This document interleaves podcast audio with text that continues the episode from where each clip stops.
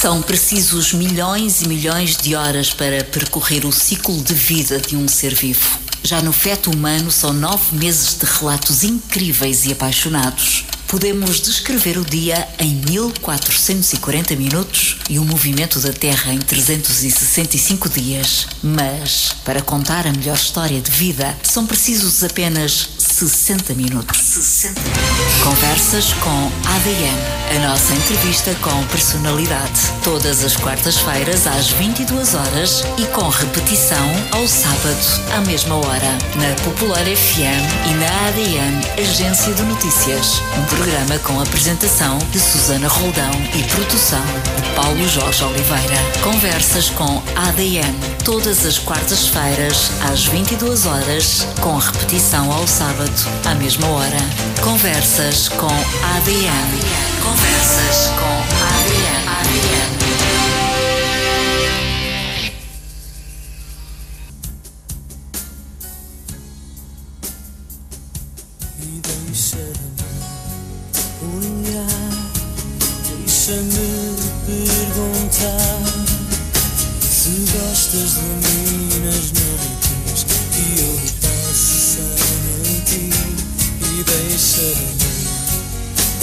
Olhar, deixa-me perguntar se gostas de mim nas noites que eu passo sem ti. Sempre que eu te vejo, perco-me na luz da noite. E sempre que eu te beijo,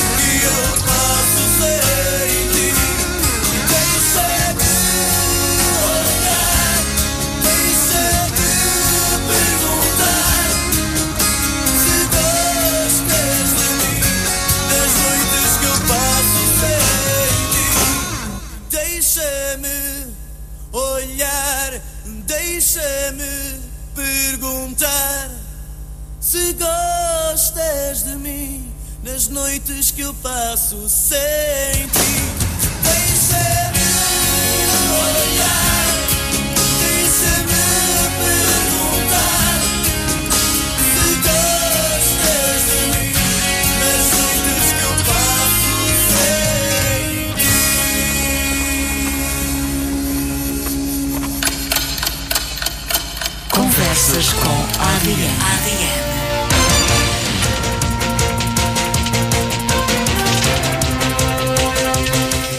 passam 31 minutos das 22 horas. Muito boa noite.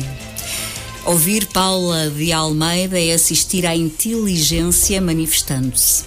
É assistir a uma inusitada felicidade natural que é como ela chama a disposição que tem perante a vida. A da sua e daqueles a quem ama. Nasceu em Lubito, em Angola. Vive numa encosta que dá para os caminhos da alma e da razão. Tem 49 anos e uma história que vale a pena escutar com atenção. A mentora da Psicologia na Rádio, às sextas-feiras, na Popular FM, Vive entre livros, papéis e consultas, lembranças, palavras e aulas. É muito perfeccionista, não gosta de falhar. Diz-se de extremos e tem sempre saudades. Chora bastante, mas só ela sabe. Mas sorri muito e todos sabemos. Para a Paula, isto anda mesmo tudo ligado. Recorda na infância o colo do pai. É católica, mas zangou-se com Deus quando levou a sua mãe. É muito disciplinada, assertiva consigo mesma e com os outros, e tantas vezes mal interpretada por ser como é. Paula é assim. Chegou de Lubito e foi com a mãe e o irmão para Seiroco, uma aldeia na Serra do Açor, onde era natural o pai. Era uma criança muito feliz e tem imensas recordações da aldeia. Guarda outras memórias de outras casas e lugares onde morou. Foi feliz e rebelde. Queria ser psicóloga e é há 20 anos. Mas antes queria ser estilista. Desenhava a sua roupa e da mãe. Vendeu na Feira da Ladra coisas que roubava lá de casa, que achava que já não fazia falta, como diz. Vendeu também time sharing nos anos 90. Era a grande moda em Portugal. E fez muito dinheiro para uma menina de 18 anos na altura. Antes disso, já tinha um amor platónico que virou uma grande amizade. Namorou depois, mas fugiu quando ele quis casar. Mas casou mais tarde. Antes dos 30 já estava divorciada.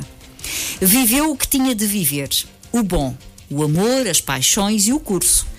Mas há sempre o outro lado. E nesse lado sofreu de violência doméstica e aguentou muito em silêncio. Por si, pelos outros. Chorou, zangou-se e fez disso a arma da sua felicidade. Aos 19 anos, deixou de estudar para ir ganhar 38 contos para trabalhar no serviço de pneumologia do Hospital de Santa Maria. E era tanto dinheiro para, que deu para comprar uma Renault 4L branca. Neste tempo, conheceu um vocalista de um conjunto musical, Canal M6, e namorou com ele quatro meses. Nesse verão, correu o país por todas as festas possíveis e conheceu locais lindos, pessoas também. Aos 30 anos andou pela Europa de carro. Foi um mês incrível e participou num videoclipe aos 45 anos com o músico Nuno Miguel do Pinhal Novo. Já traiu e foi traída. Não suporta a mentira nem a má educação dos jovens de hoje. Não suporta a desarrumação e as coisas fora do sítio. E diz a sorrir: Gosto muito da minha companhia. E nós também. Gosta de tudo que se desvia das normas e não gosta de regras impostas. Hoje, o seu maior sonho é ter saúde e viver mais uns anos e ter uma casa na praia. E irá ter, com certeza. Ela e o Armando, o seu namorado, amigo e confidente por quem se apaixonou à primeira vista. Para estarem ao seu lado, tem de ser como ela gosta e tem de lhe acrescentar sentimentos. Para Paula Almeida. Ela está hoje nas Conversas com a ADN, um programa que acrescenta coração a quem gosta de se surpreender. Muito boa noite, Paula de Almeida. Obrigada por estares aqui connosco. Obrigada eu pelo convite. É um gosto ter-te aqui comigo e connosco na Popular FM. Costumas cá estar à sexta-feira num papel diferente no de psicóloga. Já cá estás na Popular há seis anos e é com muito gosto que te recebemos aqui. E acredita que hum, ao ouvir hum, a história da pessoa que tu estavas a contar, que sou eu, não é? Uh, ao rever-me nessa história, uh, é uma história bonita, uh, acaba por ser uma história bonita. Obrigada pelo, por teres sintetizado de uma forma tão agradável e tão simples. única, tua, simples, um bocadinho a minha história de vida e. E acredita que, que estar aqui à sexta-feira no papel psicólogo a fazer o programa é muito mais fácil do que estar neste lugar um, a falar de uma pessoa que sou eu. Porque nós temos alguma dificuldade sempre em falar de nós próprios, não é? Uh, e eu tenho muita dificuldade em falar de mim. E eu também, por isso é que o Paulo Jorge Oliveira, que é o nosso produtor, e que faz estas conversas com a ADN um, comigo, anda a querer entrevistar-me há tanto tempo e ainda não conseguiu. Um, ele anda a querer apanhar-me, mas ainda não conseguiu, porque nós temos tanta dificuldade de falar de nós. É verdade. Antes de mais, queremos agradecer-te os bombons. Eu já não sei onde é que anda a caixa de bombons, o Merci. Está aqui, o Merci, eu já mostrei aqui, porque nós estamos em direto no Facebook da Popular FM, estamos em direto na rádio, através dos 90.9, também pela internet para todo o mundo, mas estamos em direto no Facebook. Uh, e temos aqui uma caixa de bombons Merci, ela trouxe para mim, trouxe para o Paulo Jorge Oliveira e também uma caixinha para o Uri. Exatamente. É sempre com muito carinho que a Paula nos. É, é uma forma de uh, agradecer. É um miminho um, doce. A Paula um, escolheu para abrir esta um, edição das Conversas com a ADN o, uh, o Zalemar, o Nuno Barroso, Deixa-me Olhar, uma música que te transporta para a tua adolescência. Do que é que te lembras quando ouves esta canção? Olha, lembro-me hum, precisamente das festas de verão. Uh, dos bailaricos. Eu assisti ao primeiro concerto uh, dos Alemar em Pontevel, no Cartacho, uh, onde o meu namorado verão esteve a cantar. Portanto, nessa altura, nos anos 90, era muito usual. Uh, hoje já não se usa muito haver um, o baile com um grupo musical e depois haver um artista convidado. E lembro perfeitamente nessa noite. E eu fiquei apaixonada pelo Nuno, a forma como ele cantou. Uh, Recordo-me que ele subiu para o telhado do palco e cantou lá de cima, deitado, essa música Olhar para as Estrelas. E, e, essa música sempre marcou, principalmente as fases da adolescência mais tristes que eu tive, porque uh, uh, se calhar todas as, todas as pessoas uh, têm estas fases de se refugiar um bocadinho na música, a música que nos diz alguma coisa, às vezes no escuro, na solidão. Sem dúvida. Esta música também me reporta muito para. Para, para as paixões e para os momentos difíceis. Exatamente. Esta canção foi um grande sucesso e ainda é uma canção ainda é. intemporal é. do Nuno Barroso que ele hoje ainda continua a cantar e sempre. Um, ele inventa sempre qualquer coisa, ou um gesto, ou uma maneira sui generis de cantar esta canção, esta balada, o Deixa-me Olhar. Nasceste no Lubito, em Angola, mas vieste morar para uma aldeia de Serra do Açor. Tiveste uma infância feliz? Tive, tive uma infância. Estou emocionada. Faz parte. faz parte. Um, peço desculpa. Não Sim. tens que pedir desculpa, faz parte das conversas com a ADN. Mas estamos a começar, não é? Uh, sim, tive uma infância feliz. Uh, vivi lá há três anos com a minha mãe e com o meu irmão. Uh, foi brincava com, na, tenho recordações recordo-me uh, com três anos estar lá na aldeia o meu irmão na altura ainda anda, uh, começou a andar lá na escola um, e, e, pronto, e o que é que uma criança fazia numa aldeia? Brincava na rua, não é? Com as pedrinhas, com aquelas coisas todas. Uh, eu vivia em, vivíamos em casa dos meus avós, que já não eram vivos, e hum, não, tinha, não tínhamos casa de banho. Lembro-me a minha mãe dar-me banho no alguidar, mas era muito giro, portanto. Mesmo as filhas do alguidar azul em que eu tomava banho, que engraçado. Uh, a cor do meu não me recordo, mas recordo-me dessas situações. Recordo-me da lareira, sei que dormia com a minha mãe. Um, e pronto, mas era uma criança muito feliz. Uh, tinha os meus primos, porque uh, toda a família do meu pai Portanto, os irmãos do meu pai uh, viviam lá na aldeia. O meu pai foi o único dos irmãos, dos cinco irmãos, que saiu de Seiroco, porque meu pai era militar. E, hum, e pronto, e quando veio, regressou a Portugal, uh, nós fomos viver para lá três anos. E todos os meus primos da parte do meu pai uh, viviam lá. Portanto, éramos muitas crianças na altura. Pois é uma aldeia vazia, como qualquer aldeia do interior, mas na altura, um, pronto, são as recordações que eu tenho. Tenho a recordação da lareira, tenho a recordação, uh, ainda tenho o gosto da da comida feita à lareira, portanto era tudo essas muito, recordações fotográficas claro que, que sim, tens muito da... saudável recordo-me das minhas primas mais velhas recordo-me de do domingo à tarde um, haver acho eu tenho uma ideia de alguém a tocar no lar da igreja e as pessoas a dançarem Uh, portanto, tenho algumas recordações muito, muito agradáveis da infância nessa altura. Uma infância muito feliz. Sim, muito feliz mesmo. Muito feliz. Estávamos nos anos seguintes ao 25 de Abril, era tudo novo. Agora, já adulta, olhas para esse momento e sentes que também existiam muitas dificuldades. Sim, um, nós uh, quando regressámos uh, para Lisboa, portanto, quando viemos de Angola, o meu pai ficou em Lisboa porque a tentar arranjar a casa para que nós pudéssemos vir para o pé dele, ainda demorou algum tempo e um, quando regressámos para Lisboa, um, nós fomos viver para uma casa que, que é uma casa que eu passo quase todos os dias por lá.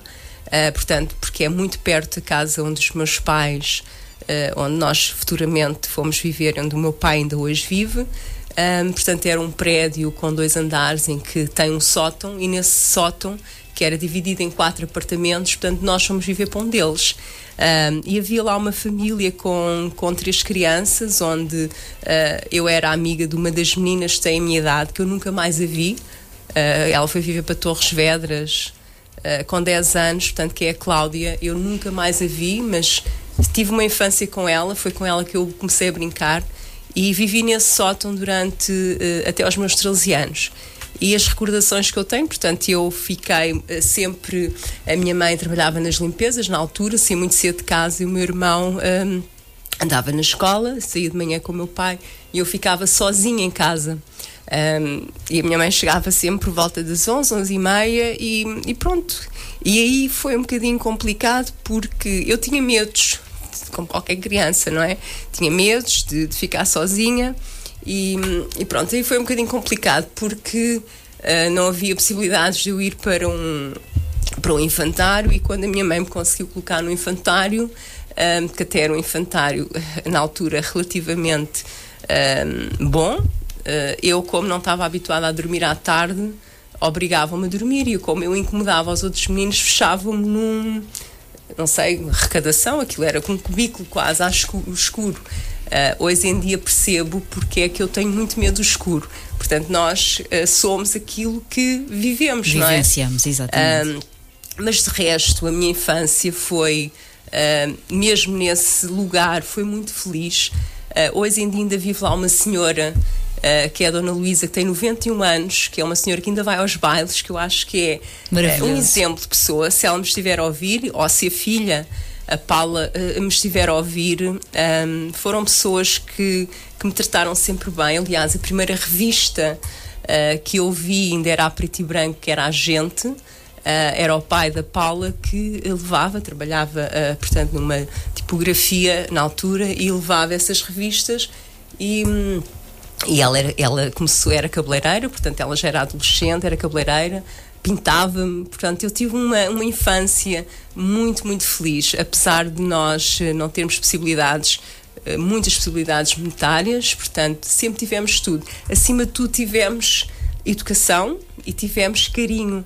Uh, não tínhamos, não éramos crianças que tínhamos prendas no Natal, as prendas exageradas que existem hoje. Eu lembro-me que tinha, não sei, 8, 9 anos. A minha mãe e o meu pai ofereceram-me no Natal, pela primeira vez, uma boneca que, que era a Tuxa, que é equivalente atualmente à Barbie. E eu ainda hoje tenho a Tuxa dentro de uma caixinha. Portanto, eh, eu não, não tocava na boneca para não estragar, porque era a minha boneca, não é?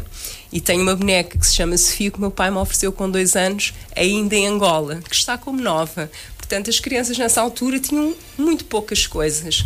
Uh, mas éramos muito felizes, tanto eu como o meu irmão, tenho a certeza que ele também era, porque tínhamos. Uh, era uma família, éramos quatro, mas uma família coesa, uma família unida e principalmente com muito, muito amor dentro de casa. E eu acho que isso é o essencial, não é?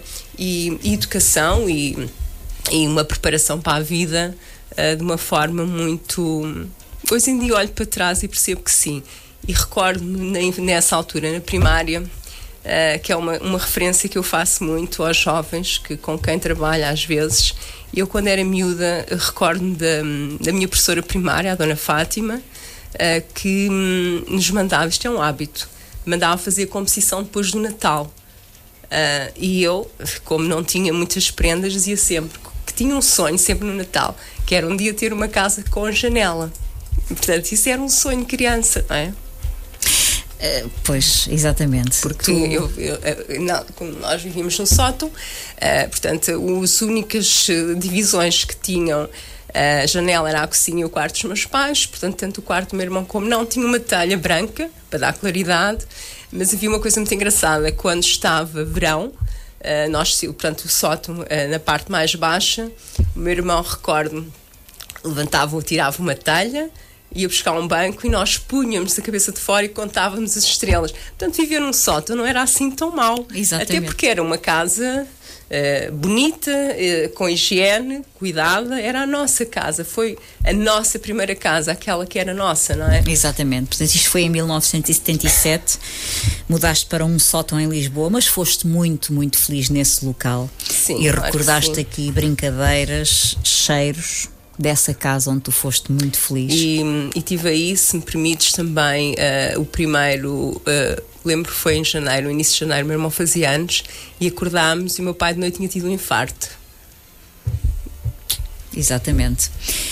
Um, foi e há um também. dia, e é esse exatamente dia que não se esquece, que foi o infarto do teu pai. Até que ponto é que isso te afetou? Olha, afetou-me bastante porque hum, tenho uma recordação. Eu não ia ver o meu pai porque tenho ideia da minha mãe me dizer uh, que não podia ver o meu pai porque na altura uh, ele ainda não tinha lugar na enfermaria, portanto estava no corredor, ainda teve lá uns dias. Julgo que foi, nesse, foi por causa dessa razão. E, hum, e a primeira vez que fui ver o meu pai, recordo-me muito de um episódio muito engraçado, porque a minha mãe levou-lhe uma lata ou duas de calda, de calda, Uh, e nós, como tínhamos muito pouco hábito dos doces em casa, como é óbvio, eu recordo-me quando vi o meu pai, fiquei obviamente muito feliz, ele já estava melhor. E, hum, e recordo-me o meu pai a dizer à minha mãe: leva para casa para a menina. e, e, hoje em Eu- dia, eu portanto, sei, eu sei. pêssego de A menina. calda é, É, é, é-me familiar, leva para a menina. também te é familiar, não É, é? leva para a menina. Mas ainda voltando ao sótão, e, e- há pouco referiste que ficavas completamente sozinha eh, em casa até ao meio-dia, mas nada disso te tra- traumatizou, não é verdade? Não. Porque. hum, Hoje em dia isso é uma realidade completamente impossível, não é? Porque as crianças hoje são muito protegidas, mas ao mesmo tempo vão perdendo vivências que são úteis para a sua vida, Claro não é? sim, e, e vão aprender, vão, ah, não vão aprendendo, não vão adquirindo ah, competências e, hum, e hoje em dia, ah, hum, por exemplo, eu recordo-me que nessa, nessa, nessa altura, se calhar hum, não foi agradável, portanto, para uma criança, mas hoje em dia hum, consigo perfeitamente estar sozinha, gosto de estar sozinha e, e não tenho qualquer problema hum, na minha vida hum, em ser autónoma e não depender. Não é? Portanto, nós crescemos com isso Ah, e eu não, nunca, mas nunca na vida, nem sequer eh, isso me passou pela cabeça, nunca na vida culpabilizei os meus pais, fosse do que fosse, por um dia me terem deixado durante um período de tempo que ainda foram alguns meses, ou um, dois anos, não sei precisar, ah, sozinha este período em casa. Portanto, sempre compreendi isso. Não tinha qualquer problema. E recordo-me que nessa altura a minha mãe, além de trabalhar nas limpezas de manhã, à noite ia, ah, antigamente nos prédios, havia muito a, a- a típica porteira que ia recolher o lixo, as pessoas deixavam à porta e a porteira eh, recolhia o lixo do prédio e depois punha nos contentores, etc. E a minha mãe fazia isso num prédio em Benfica, à noite.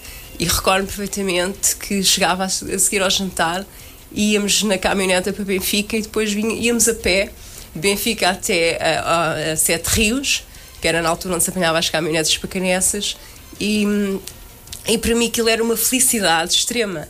Portanto, era uma coisa tão simples, mas para mim era uma, era uma felicidade extrema. E nunca na vida culpabilizei os meus pais, fora de mim, de acho que eles, pelo contrário, sempre me tentaram proteger ao máximo. Imagino, se calhar eu estava com medo, mas muito mais medo teria a minha mãe e o meu pai. Claro como é que me poderiam encontrar ou não encontrar, não é? Até porque eu eh, ia muitas vezes para a janela à espera eh, de, do- da caminhoneta a ver se via a minha mãe. Ahm, e pronto, e cada vez que a caminhoneta parava, as pessoas saíam e minha mãe não vinha lá. Portanto, era um berreiro. E tinha duas vizinhas minhas que viviam uh, na rua, uh, numa, em duas vivendas, portanto, elas eram duas irmãs, tinham uma duas vivendas minadas e elas gritavam lá de baixo para eu não me pendurar na janela, para eu ir para dentro, que a minha mãe já lá vinha, e, e para não chorar, etc. Portanto, ainda hoje são pessoas que vivem lá, uh, são pessoas com quem eu falo e recordam-se tantas vezes disso. Uh, elas tratam por Paulinha e, e, eu tenho um carinho imenso por essa rua, uh, por essas pessoas e, e agradeço imenso o cuidado que sempre tiveram comigo e aos meus pais a mesma coisa. Claro. Há bocado falámos nesse, na tua infância e nesse dia que não se esquece, que foi o primeiro infarto do teu pai. Uhum. Como é que se lida com o medo da perda, de perder alguém ou alguma coisa que nós gostamos muito? Estás-me a falar na altura da infância ou atualmente? Como é que se lida? Sim. Olha, hum, nós vamos aprendendo a lidar com a ausência, não é? Uh, não é fácil. Uh, eu, por exemplo, uh, como perdi a minha mãe, como é que eu lido com essa perda? Eu não, eu, passado seis anos, não tenho consciência que não fiz o luto da minha mãe. Não fiz porque não quero ou seja, para mim, eu penso, ela foi ali já vem. Pronto, é a forma que eu tenho de lidar com isso. E, e eu acho que cada pessoa uh, arranja estratégias para lidar da melhor forma com isso, não é?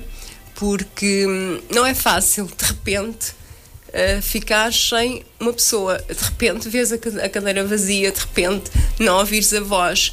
Como se lida com isso? Não há uma explicação. Nós, diariamente, vamos arranjando estratégias para lidar com a, com a perda, que, para lidar com o medo de perder mais alguém. Um, muitas vezes não queremos pensar nisso, nem pensamos. Eu, por exemplo, atualmente, uh, de vez em quando penso que tenho medo de perder o meu pai, porque tu depois ficas sem nada. Porque repara, uh, uma coisa é tu perderes um pai ou uma mãe quando tens 60, 70 anos. É a lei da vida. Mas perder uma mãe com 41 anos é muito jovem, não é? Não, e ela era muito jovem. E, portanto, perder um pai também, com, com se tivesse agora nesta idade, também seria muito complicado. É sempre difícil. É e, sempre portanto, difícil em qualquer idade. Cada é? pessoa uh, arranja as suas estratégias para lidar com a perda, para um, uh, eh, lidar com os medos da perda e uma forma que a maior parte das pessoas faz, eu falo por mim, eu faço isso em consciência, é fugir disso, é pensar, e eu faço isso muito em relação à minha mãe, é pensar que ela foi ali e já vem. E vivo assim. Uma coisa que eu deixei de fazer.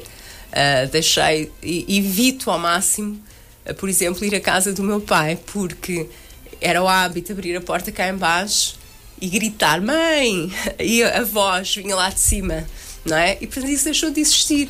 É o sentar no sofá, é tudo isso. Portanto, eu vou e quando subo à casa dos meus pais é uma coisa rápida. Portanto, eu, aquilo tem que ser rápido porque aquilo faz mal.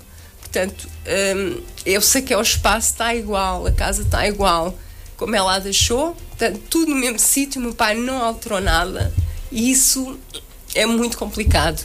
Tanto é que a minha mãe faleceu há seis anos e eu só há cerca de dois anos é que consegui arrumar coisas dela. Ainda há muita coisa para arrumar, uh, mas não consigo. Uh, acho que uh, lá está o tal pensamento no inconsciente. Acho que quando ela chegar não vai gostar, percebes? É, eu sei que é ridículo, mas. Cada pessoa vive faz o luto ou não à sua maneira e ou lida não. com a situação claro à sua sim. maneira. Claro Dos 5 aos 13 anos passaste sempre férias na colónia de férias na Fortaleza de Sesimbra. Mas, segundo dizes, eram férias sempre em regime militar e que foram uma aprendizagem para a vida. Muito grande. Explica-nos lá o que é que são férias em regime militar. Olha, o, o meu pai era militar, como eu já disse no início. Uh, eu, eu sempre fui uma menina um bocadinho rebelde, Portanto, sempre o tentei, principalmente ao meu pai, Uh, sempre tentei levar ao limite e ele nunca deixou, como é óbvio, não é? portanto, era impensável. Ele uh, dizia que não e, e, eu aceitava, portanto, na altura nós também uh, não tínhamos muita forma, não, não é como hoje, não é? nem sequer reclamava, portanto, era não, era não. e nem valia a pena ir ter com a minha mãe, porque a minha mãe dizia logo: Ó oh, filho, o papá disse que não, portanto, é não. Um, e portanto, eu é, sempre fui uma miúda muito rebelde. E recordo-me que o meu pai uh, queria que eu fosse estudar para, para o colégio, na altura, para o colégio de, de Odivelas, onde estavam as meninas. Uh, em regime militar e a minha mãe nunca deixou. O colégio militar em Odivelas. Sim, exatamente. Sim. E a minha mãe nunca deixou. No entanto, como os meus pais não faziam férias porque porque trabalhavam imenso e o meu pai além de de trabalhar de ser guarda fiscal uh, à noite ainda ia para a feira popular portanto fazer jantares uh, na antiga feira popular. Não tínhamos férias com os meus pais e então meu pai inscreveu-me na colónia de férias uh, da guarda fiscal que era um mês inteiro em agosto na Fortaleza de Cima. Por isso eu tenho uma paixão muito grande pela vila de Sesimbra. E eu com 5 anos fui para lá Agora percebi porque é que tu adoras Sesimbra. eu com 5 anos fui para lá, mas repare, é horrível com 5 anos ir com uh, dezenas de meninas, uh, com militares e com as chamadas perfeitas, uh, que eram as senhoras que tomavam conta de nós. As perfeitas. As perfeitas eram, eram, perfeitas, eram assim que se chamava, as perfeitas. algumas eram filhas dos militares, mas os militares também estavam lá. Um, e eu chorava imenso e os meus pais uh, não podiam, nenhum dos pais podiam ir ver as meninas, as filhas, durante o mês. Portanto, só podiam ir um domingo à escolha e só podiam ligar uma vez por semana. E nós, e, e havia meia hora nesse, eu recordo mais que era a quarta-feira, havia meia hora para os pais ligar. Eu, quando ouvia Almeida, eu toda tremia, portanto eu era pequenina, tinha 5 anos. Portanto, eu com 5 anos aprendi, nós dormíamos em camaratas gigantes, portanto aquilo era mesmo militar. Eu aprendi a fazer uma cama toda esticadinha, portanto aquilo tinha mesmo que ser. Uh, apitava uma sirena às 7 da manhã, nós tínhamos 20 minutos para fazer a cama, para lavar, para vestir e para formar. Portanto, nós formávamos todas uma fila enorme de meninas, uh, todas vestidas de branco à porta do refeitório o militar vinha contar-nos, estávamos todas, nós entrávamos para o refeitório para tomar Às o pequeno da manhã, de férias. Sim, sim. Portanto, nós lavávamos a nossa roupa num tanque, havia dias para lavarmos a roupa, portanto, tínhamos a roupa num saco e nos dias que era para ir para o tanque, nós íamos para o tanque lavar, nós fazíamos formatura para almoçar, fazíamos formatura para dormir, portanto, às nove da manhã fazíamos formatura para ir beber o leite e comer três bolachas que eu odeio essas bolachas hoje, que são de canela, eram só três para cada menina, portanto, éramos contadas o dia inteiro neste regime. Um, e às nove e meia estava tudo em silêncio deitado e eu só via as botas dos militares a passar para ver se estava tudo deitado. Só via, vamos apagar a luz, silêncio. E a luz apagava-se. Portanto, tínhamos nós sono ou não, a coisa era assim. Uh, o que é que eu aprendi aqui? Olha, era espetacular. Depois começou a ser muito bom. Um, fiz muitas amizades nesta colónia de férias. Aqui ainda hoje uh, tenho uma, uma pessoa com quem faço algum contacto que fez sempre a colónia de férias comigo. Tínhamos meninas que vinham do Luxemburgo, tínhamos meninas uh, do Norte, meninas do Alentejo, portanto, tínhamos meninas de todo lado, que os pais eram guarda fiscais e, e portanto, elas estavam ali no mês de agosto e encontrávamos todos os anos. Uh, aprendemos a crescer, aprendemos disciplina, aprendemos pois, a é respeitar é o outro. Uh, fazíamos muitos jogos, havia uma interação de equipa muito grande, havia uh, uma interajuda fantástica entre todas. Uh, fazíamos tudo em equipa. Um, e pronto, e, e, aprendemos música, aprendemos muitos jogos, fazíamos muitas atividades. Ia lá o médico, um senhor de branco militar, uh, em que nos via uh, e nos uh, pesava e nos escoltava, assim, uma, uma coisa, portanto, aquilo era tudo muito rigoroso. Íamos lá a uma farmácia também, já não me lembro fazer o quê, portanto, íamos todas em fileira. Um, as pessoas gostavam muito uh, de ver as meninas da colónia, portanto, em agosto, a Sesimbra, portanto, é aquele paradão todo. Uh, nós, no último dia de férias, à noite, à meia-noite, íamos todas à água em camisa de dormir. Ai, mas que bem. Sim, então Sesimbra, as pessoas, sim, sim, era, era, fazia parte. Era um ritual. Era um ritual, era muito giro. Uh, só que, como tu sabes, Sesimbra tem muito peixe-aranha, não é? E aquilo era uma desgraça no meio daquelas meninas todas àquela hora. Mas era muito curioso que as pessoas Um, já sabiam que no penúltimo dia de agosto que nós íamos à meia-noite à água todas, portanto nós tínhamos da Fortaleza a pés, em camisa de dormir, para dentro de água. E as pessoas ficavam à espera que nós passássemos.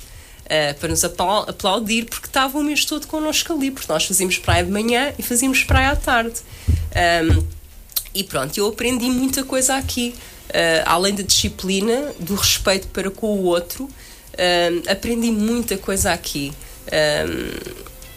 foi, era um, isto tudo depois era levado para casa curioso, porque nós depois, eu falo por mim, acredito que as minhas colegas que também faziam o mesmo, nós depois em casa eu aprendi. Desenvolviam, ficavam sim, com, aquele, sim, com aquele hábito, não é? De fazer a cama. De. E depois, no último ano, que com 13 anos, fartei-me de chorar que não queria que aquilo acabasse, porque aquilo só era aos, aos 13. O que é que aconteceu aqui nos 13 anos? Nós tínhamos uma um, camarada de dormir especial. Portanto, eram as finalistas, iam todas para ali. Tínhamos duas noites que podíamos ir sozinhas. Portanto, eu fui ver o meu primeiro filme, O Lago Azul, em Sesimbra. Ah, o Lago Azul. Também foi o meu primeiro filme. Um, começámos a, a, interagir com os surfistas de, de Sesimbra. Uh, lembro perfeitamente na altura que não havia nada de internet, havia cartas. Um, um surfista que eu conheci, que era o Sebastião, que me escreveu a primeira carta. Quando eu recebi em setembro, o meu pai pôs-me de castigo, castigo, né? Porque era o rapaz com 13 anos que me estava claro. a escrever para casa. E portanto tenho, mas tudo coisas muito saudáveis. Uh, tenho as melhores recordações de, das deste férias. tempo das férias. Muito, muito boas. Não com 5 anos, mas uh, e com 13 ah, anos, sim, não tinhas vontade com 5 anos é, é, é, muito é, é eras, é uma, e muito bebê, que depois, apesar de tudo, um, isto em termos uh, psicológicos, hoje consigo fazer essa análise eu, quando tinha 3 anos, ficava sozinha em casa, para mim a minha mãe estava-me a abandonar. Inconscientemente, a minha mãe ia embora, eu ficava sozinha. Será que ela vai regressar? Não é? Com 5 anos aconteceu-me o mesmo. Eu fui tirada aos meus pais, foi que fui colocada ali e nunca mais os vi. Tanto é que os meus pais não iam ver-me, precisamente para evitar que eu fiz, que chorasse e ficasse nesse estado, porque eu queria sempre ficar com eles. Eu acho que só comecei a acalmar aos 8, 9 anos, comecei a interagir, comecei a gostar. Uh, e depois aconteceu-me tudo, deixa-me só fazer esta à parte. Uh, tive lá a papeira, fui menstruada na colónia de férias. A minha mãe, na altura, estava internada no hospital, tinha sido operada quem me foi comprar os meus pensos foi o militar que foi comigo ao hospital, à, lá à mercearia comprar. Portanto, são coisas que nos marcam. Eu era pequenina, tinha 9 anos. Um, e estas coisas acabam sempre por nos marcar. Portanto, a colónia e Sesimbra todos os lugares uh, me dizem muita coisa. Hoje a, a Fortaleza está completamente transformada, um, e, mas uh, há 40 anos era, era única. Portanto, há bocado estava a dizer que não com 5 anos, mas para aí com 13, não tinhas vontade de desertar do regime militar e aproveitar o mar de Sesimbra. Ah, pois tinhas. Claro que sim. claro que sim. Um, os excessos fazem parte dos disparates ou são o que dão sabor à vida? Ah, são o que dão sabor à vida. Uh, sabes, eu sempre fui, um, e volto a frisar isso, eu sempre fui uma adolescente uh, e principalmente na adolescência isso foi muito marcante. Eu, fui, eu sempre fui muito rebelde, mas era uma rebeldia um, saudável, era um pouco para um, passar, uh, para ultrapassar ali aquelas regras. Uh, que me eram incutidas de uma forma, se calhar, muito autoritária, e eu sempre um, tentei uh, fazer coisas pronto que me diziam para não fazer e eu fazia. E, um, e a minha adolescência foi foi sempre muito rebelde. Uh, mas foi foi muito saudável também muito bem, deixa-me só dizer às pessoas que estamos uh, com 5 minutos para lá das 23 horas. Estamos nas conversas com a ADN hoje, com uma convidada muito especial, a doutora Paula de Almeida, hoje, que é Paula de Almeida, a Paula Almeida, a Paula, Paula a nossa amiga Paula. Estamos aqui na Popular FM 90.9, também pela internet em popularfm.com e em direto no Facebook. Uh, temos aqui várias pessoas connosco aqui um, a ouvir-nos e a ver-nos também aqui pela internet. Um, sempre foste boa aluna, mas rebelde. Hum. Sentias essa necessidade de seres independente? Sim, uh, desde, desde, muito, desde muito cedo. Um, eu acho que isto também tem muito a ver com, com o facto de, uh, de eu sempre. Uh, lá está, tu por acaso no início focaste isso. Uh, o facto de eu ter ficado sempre sozinha e ter iniciado um bocadinho a, a minha infância assim deu-me um, sempre esta vontade de, uh, de, de, ser muito independente. Eu sempre fui muito independente em tudo. Sempre fui uma criança, uma adolescente que. Mas isso tem muito a ver com as tuas bases, não é? Tem, tem muito a ver com as minhas bases. Eu, por exemplo, eu recordo-me, eu sempre fui uma adolescente que era incapaz porque eu via o sacrifício que os meus pais faziam e fizeram para que nós pudéssemos ter uma casa uh, uh, com, com condições foram muitos anos de trabalho e foi uma casa que foi construída durante muitos anos, uh, sempre que havia possibilidade e havia dinheiro para o fazer. Portanto, a casa ia sendo construída gradualmente e eu nunca, nunca fui uma adolescente pedir nada aos meus pais. Dinheiro para comprar fosse o que fosse. Um, nem, nem ténis, nem. E repare, eu vivia em Canessas, que era uma, uma aldeia um, onde uh, as pessoas de Canessas eram pessoas com dinheiro pessoas de quintas, pessoas de cavalos. A minha turma, eh, desde a primeira classe até o 12 ano, praticamente sempre foi a mesma turma, eram tudo meninas e meninos com posses. Uh, humildes também e, e muito uh, sociáveis. sociáveis e muito educados, mas miúdos com posses. Portanto, em 30 crianças, se calhar haviam 5 ou 6 se calhar com menos mais posses. claro, remediados, digamos uh, assim. Mas eu vivia neste, neste, neste ambiente. Uh, e eu nunca fui uma criança de pedir nada aos meus pais. E então, pronto, olha, comecei a. Uh, quando acabei a colónia de férias, aos 13 anos, eu tenho uh, os meus tios de Setúbal, que infelizmente nem um nem outro já são vivos, uh, tinham o restaurante A Figueirinha. que agora, pronto, é diferente, mas tiveram o restaurante durante muitos, muitos anos. O meu irmão começou a ir para lá, o meu irmão é 4 anos mais velho que eu, e todos os verões ia para lá. Uh, ia logo assim que acabava a escola, ia, era um dos rapazes que montava os tolos, na altura ainda era em, com paus e tecido, e montava os tolos e depois passou a vender gelados e portanto fez isso durante muitos anos. E eu com 13 anos pedi à minha mãe, uh, mais uma vez os meus pais não tinham férias, não se importava e se pedia à minha tia para eu também ir para a Figueirinha. Uh, e minha mãe, pronto, falou com a minha tia e eu comecei a ir para a Figueirinha. Portanto, eu com 13 anos comecei a ir uh, trabalhar, uh, ia para casa da minha tia, mas todos os dias de manhã, às 7 da manhã, 6 e meia, já estávamos no restaurante Figueirinha e eu ajudava a, a minha prima Paula, que é dois ou três anos mais velha que eu, uma das filhas dos meus tios, que trabalhava lá e eu ajudava sempre até à hora de almoço no restaurante ajudava a, a lavar a louça, a meter a louça nas máquinas, a, e portanto e fazia isso até meados de setembro, até regressar a casa. Portanto, eu estava lá sempre os meses, de, esses meses de férias.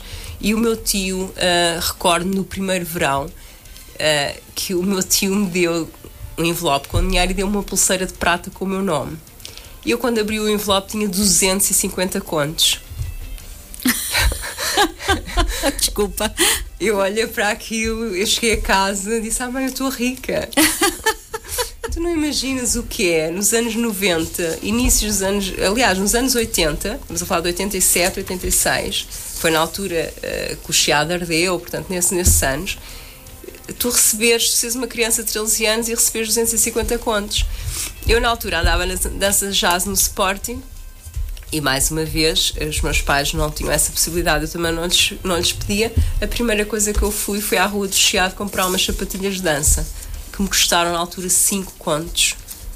E eu, como tornosa, ficaste com 245. Fui eu, fui eu que comprei as minhas sapatilhas de dança, que ainda hoje as tenho. Um, e, e, e, esse dinheiro deu-me para muito, muito tempo. Uh, fui comprando um, uma outra coisa. Também nunca fui muito gastador porque não fui habituada a ter muita coisa. Uh, porque nós tínhamos duas roupas novas no ano. Que era uh, a roupa no verão, no, no Natal e a roupa na Páscoa. e portanto era a nossa roupa nova, não é? a minha mãe comprava na feira e nós estreávamos nesses dois dias. Eventualmente uma ou outra peça no dia de anos, mas como nós fazemos, fazemos todos os anos em janeiro, portanto a roupa do Natal era logo em cima dos anos e era essa. Um, e portanto aquilo para mim 13, 14 anos e eu comecei a minha ainda mais independência. Uh, e depois, uh, claro que o dinheiro, uh, todos os verões eu recebia algum dinheiro, também ia crescendo e atendo outras exigências. E depois comecei com 15 anos, de vez em quando ia para a Feira da Ladra. Meu pai tinha imensa coisa em casa que eu achava que aquilo não prestava para nada. que era, e hoje digo, meu Deus, que era revistas de coleção de aviões, Uh, coisas. Uh, a minha mãe tinha miniaturas que eu achava que aquilo era tarecos e que aquilo não. só ocupava espaço. E portanto eu ia durante a semana ou durante, durante 15 dias até eu arranjar um saco que achasse que estava confortavelmente para vender. Eu ia ajuntando para depois ir ao sábado de manhã para a Feira da Lada. Portanto, eu, eu apanhava a primeira caminhonete às 5 e meia, tínhamos que chegar lá cedo, não é? Para arranjar lugar, porque passávamos a manhã toda a fugir à polícia, porque uh, nós sentávamos e mais uma colega minha uh, íamos vender uh, as coisitas para ter algum dinheiro para depois durante a semana comer na cantina, comprar umas coisas aqui outras ali, não é? Uh, e pronto, e, e Sempre tiveste esse uh, espírito tive. de independência. E, e depois, uh, sempre chegou ali uma altura, uh, 15 a 6 anos, que hum, comecei a ver, bem, daqui a pouco tenho 18, porque isto depois o tempo demora muito tempo, né? Nessa altura, a gente com 16 anos e quando tiver 30, isso falta tantos anos. É, comecei a pensar, bem, eu quando tiver 18 anos gostava de ter carro e comecei a abordar o meu pai. Claro, é óbvio, não é? Uh, o meu pai disse: oh, com certeza, tiras a carta, como qualquer pessoa, um, quando quiseres, trabalhas e tiras a tua carta. Uh, e portanto, eu, eu na altura, claro que fiquei zangadíssima, não é? Porque uh, os meus pais podiam até ter ajudado, mas eu disse assim: ok, então vou ter que trabalhar para a carta, não é? Então eu era boa aluna à matemática e resolvi dar explicações aos mitos todos quase da rua a, matemática. E então comecei a dar explicações e juntar dinheiro. Um, comecei a juntar dinheiro e quando cheguei aos meus 18 anos inscrevi-me lá na, na escola uh, de, de, condução, só que tive azar porque chumbei. no primeiro código que fiz, chumbei e depois tive que juntar mais dinheiro para o segundo, não é? Um, e portanto a minha vida sempre foi assim. E nunca fui de pedir dinheiro aos meus pais. E fiz pirilampos mágicos ao fim de semana. Uh, ia lá para uma fábrica, uma colega minha do 12 ano dizia que ia ao sábado e ao domingo para uma fábrica para a Brandoa fazer pirilampos mágicos. Dizia, pá, mete-me lá que eu ainda vou ganhar. Comecei a, a, sair um bocadinho à noite e a querer ter dinheiro, então fazia essas coisas. Portanto, sempre, um, desculpa o termo, me desenrasquei para ter dinheiro. Uh, e querias ser psicóloga, o que hoje és, mas antes gostavas de ser uh, estilista, uhum. desenhaste a tua roupa e também da tua mãe. Perdemos aqui uma grande estilista ou ganhámos Ai, uma excelente psicóloga? Olha, uh, eu por acaso, por curiosidade, a próxima vez que vier cá e trazer uma fotografia dos meus 18 anos, que a roupa que eu tinha vestida fui eu que desenhei a minha mãe hum. que fez. É uma roupa gira. Ah, é gira, pronto. não, uh, não, mas é, sabes que eu acho que um, antigamente, uh, hoje os adolescentes têm esta oportunidade de facilmente irem ao psicólogo. Antigamente não havia isso, não é? Um, Exatamente. Eu, como era muito rebelde, escrevia imenso e comecei a fazer desenhos nas aulas. Fazia imensos desenhos e recordo que a minha professora de.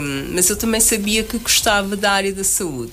E a minha professora de saúde no nono ano uh, apanhava imensos desenhos meus e, um, e, e, tinha conversas comigo e foi ela que me uh, ajudou muito a. Um, no fundo, a, a, seguir aquilo que eu realmente gostava de ser um dia. Um, não quer dizer que eu não, gosto, não continuo a gostar de desenhar, porque gosto. Continuo muito a gostar de moda, porque gosto. Um, acho que ainda hoje em dia posso desenhar alguma roupa porque gosto, portanto é um mundo que, que eu gosto muito, o mundo também das artes, mas e depois fiz um, um cursinho de inglês no Cambridge e com quem é que eu uh, tive uh, a conviver durante três meses nesse curso? Com uma estilista lindíssima, com mais 20 anos que eu, portanto eu era uma miúda tinha 15 ou 16 anos quando fiz esse curso no Cambridge e, portanto, ainda fiquei mais entusiasmada para para, para ser estilista, mas depois aquilo foi-se perdendo e eu. Um, e eu também deixei, deixei isso um bocadinho à parte. Foi ali uma fase de dois, três anos em que eu tinha essa ideia. Mas a psicologia esteve sempre, sempre, sempre uh, na minha mente, desde muito pequenina. Uh, é curioso que eu era miúda e dizia à minha mãe: Mãe, eu quando crescer, quando tiver 30 anos, porque ainda faltavam muitos anos na minha cabeça, quando eu tiver 30 anos, olha, vou ser uma mulher divorciada, eu sabia lá o que eu quero divorciado, e vou ser psicóloga. Efetivamente, chegou aos 30 anos, eu tinha isso, é curioso.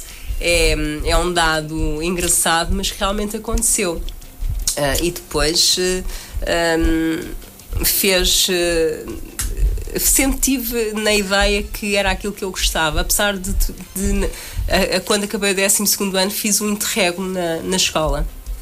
Gostas de exaltar a beleza e a sensualidade da mulher? Um, isso é importante para o bem-estar emocional uh, da mulher? Claro que sim. Uh, eu acho que isso deve fazer parte. Ainda tem, tem a ver com a parte do estilismo. Uh, sim, eu acho que um, a beleza, uh, qualquer mulher que se sinta bela e que. Um, que se sinta bem, bonita. Sim, isso tem muito a ver com a autoestima. E, e, isso faz com que nós mulheres estejamos sempre bem. Um, e gosto, gosto muito da simplicidade, porque apesar de tudo eu sou uma pessoa simples, sinto que sou e gosto de ser uma pessoa simples, uma pessoa discreta, mas é um acaba, acaba por ser uma, uma acaba por ser uma pessoa discreta, mas que gosta de algum glamour. Gosto. E gosto de ver, gosto de olhar para uma mulher bonita e não tenho qualquer problema em dizê-lo e gosto de, de sentir que, que, quando se diz que a pessoa sente que está, claro. é muito bom. Agora vamos falar de amor. Ai, o amor. o amor. Começaste aos 15 anos por teres uma paixão platónica. É verdade, já por um homem, isso. por um homem mais velho. Não houve amor, mas a amizade, portanto, não houve amor, exato, claro. não se concretizou, foi uma, uma paixão platónica, mas a amizade dura uh, até hoje. Claro que sim. Como é que se deve viver uma, uma paixão platónica? Olha, é muito engraçado, sabes que, uh, e eu falo abertamente disto, é muito engraçado. Uh, ele vi, era meu vizinho, portanto vivia na rua. Depois, mais tarde, veio a ser meu professor, curioso. Uh, uma pessoa super respeitadora.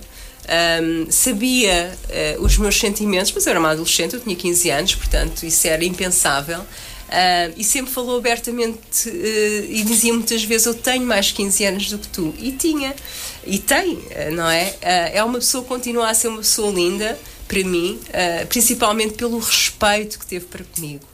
Um, e hum, eu às vezes estava na varanda do quarto dos meus pais e ele uma vez fotografou-me. E nos meus anos, quando eu fiz 17 anos, ele ofereceu-me essa fotografia que eu nem tinha ideia que ele me tinha tirado. E eu ainda hoje tenho essa fotografia que guardo com o maior carinho. E sabes o que é que está escrito no verso? Guarda o teu sorriso numa caixinha. E ele sempre me disse: Tu tens um sorriso lindíssimo, sorri sempre. E sempre me aconselhou: nunca casa antes dos 30. E eu casei. uh, e, portanto, Estás a ver, não seguiste o conselho. Razão. Não seguiste o conselho. Uh, mas olha, é um amor platónico daqueles. Uh, foi muito. Eternos. Bonito. Sim. Uh, eu acho que todos, uh, todos nós, na adolescência, seja menino ou menino, todos têm o amor platónico. Há uns que têm por um artista, por um cantor, por. Eu tive pelo meu vizinho, porque mesmo porque ele é tão doce, era e é tão doce. Uh, sempre foi amigo da família. Um, sempre foi muito amigo do meu, do meu irmão. Ele teve uma fase também que se separou, hoje tem a vida dele super organizada, mas na fase em que ele se separou no início, ele uh, saía muito connosco e com os amigos. Ele convidou-me para os 30 anos dele uh, em casa dele. Uh, como eu, o meu irmão também foi, aquilo para mim foi super, portanto, agradável e ele sempre foi muito meu amigo. Só o facto, hoje percebo, só o facto de ele conversar comigo para que eu entendesse que ele gostava de mim como amiga, mas que não, nunca era impensável. E para eu entender isso, ele nunca me deixou de apoiar e ainda hoje em dia, um, eh, quando nós nos cruzamos, eh, nós rimos, eh, porque ficou fica Aquela amizade, amizade, não é? Sim, sim. Aos 17 anos apaixonaste pelo primeiro namorado, mas depois fugiste hum, dessa paixão. Aos 20 anos acabou a relação. Ele queria casar contigo. Exatamente. Mas tu não querias. Eh, e o que é que aprendeste nessa relação? Olha, hum, foi uma é, é assim. hum, foi um grande, uma gran, um grande amor. eh, foi, uma paix, foi uma paixão que virou amor. Eu gostava mesmo dele, mas também gostava da minha liberdade. Isto não se pode ter as duas coisas, não é? Não se pode ter o melhor dos dois mundos. Não se pode ter os dois mundos. Ahm, E eu achava que ainda tinha tanta coisa para viver. E ele apanhou-me numa fase que foi com ele que eu trabalhei time sharing, porque ele era vendedor. Foi ele que me levou e o meu irmão para o time sharing. Portanto, eu aprendi eh, a construir coisas com ele. Aprendi muita coisa. É uma pessoa espetacular. É uma pessoa que eu ainda hoje tenho uma relação muito saudável com ele. Ah, e digo-lhe muitas vezes, e efetivamente, nessa altura, a, a paixão que eu tive por ele viveu amor. Era daquelas pessoas que fazia quilómetros a pé para a noite ir-me dar um beijo à porta dos meus pais sem entrar em casa. Portanto, era um amor, era um, uma relação à antiga, mas lindíssima. Um, e ele com ele era mais velho que eu, é mais velho que eu 4 anos, e recordo-me perfeitamente que ele disse: Ah, eu eh, vou pedir ca- vou-te pedir em casamento aos teus pais, e aquilo assustou-me imenso. e tu, vou dar guarda aos sapatinhos. E eu, eu aquilo assustou-me imenso. E eu, eu andei ali um tempo eh, eh, pronto, a tentar pensar um bocadinho. Não era o momento. Não, não era o momento, mas eu sofri muito. Ah, eu sofri muito e, e ele também, porque ele fugiu de casa. Ele teve uma semana desaparecido. A mãe Coitado. dele ligava para a minha casa. na altura só havia telefone fixo, não havia telemóveis. Mãe dele ligava para a minha casa para perguntar se ele tinha ligado, para saber se ele tinha dado notícias. Portanto, ele teve que eh, se refugiar, sair para. hum, também para se resolver um pouco, não é? Mas ao longo de toda a minha vida, ele acabou sempre por estar presente. Eu posso contar um episódio muito engraçado, tu não vais acreditar, eu também não, não queria acreditar. Eu, na noite que fiz a minha despedida de solteira, eu tinha 26 anos, acabei no Indochina, às 6 da manhã. Quando eu entro, quem é que lá estava? Ele. Ele, com os amigos. Coincidência. Coincidência. Mas ele sempre estava, em qualquer sítio. Exato. Ah, e hoje somos, ah, aliás, eu sempre fiquei amiga ah, de Sim. algumas pessoas que me relacionei, algumas só. Ah, casaste depois, mas divorciaste-te antes dos 30. Voltaste a amar e a ser amada. És uma mulher feliz no amor? Se eu sou uma mulher feliz no amor, hoje sou. Mas o amor tem sempre um lado perverso. Tem. Infelizmente. A violência doméstica. E foste uma das vítimas. Como é que vive uma mulher com isso? Como é que te sentiste perante esse episódio? Olha, ahm, eu, eu ahm, uma ou duas pessoas sabem. Aliás, nós nunca. ahm, e nós conhecemos há seis anos e eu nunca te falei sobre isso. Exato, é a primeira vez que contas que foste vítima de violência Claro doméstica. sim, porque- Ainda te custa lembrar deste lado menos bom Sim, das relações. ah, eu, e- sabes que eu, eu sou uma pessoa que tudo o que me acontece de mal, eu tento, para já tento entender o porquê. E depois tento ahm, arrumar o assunto.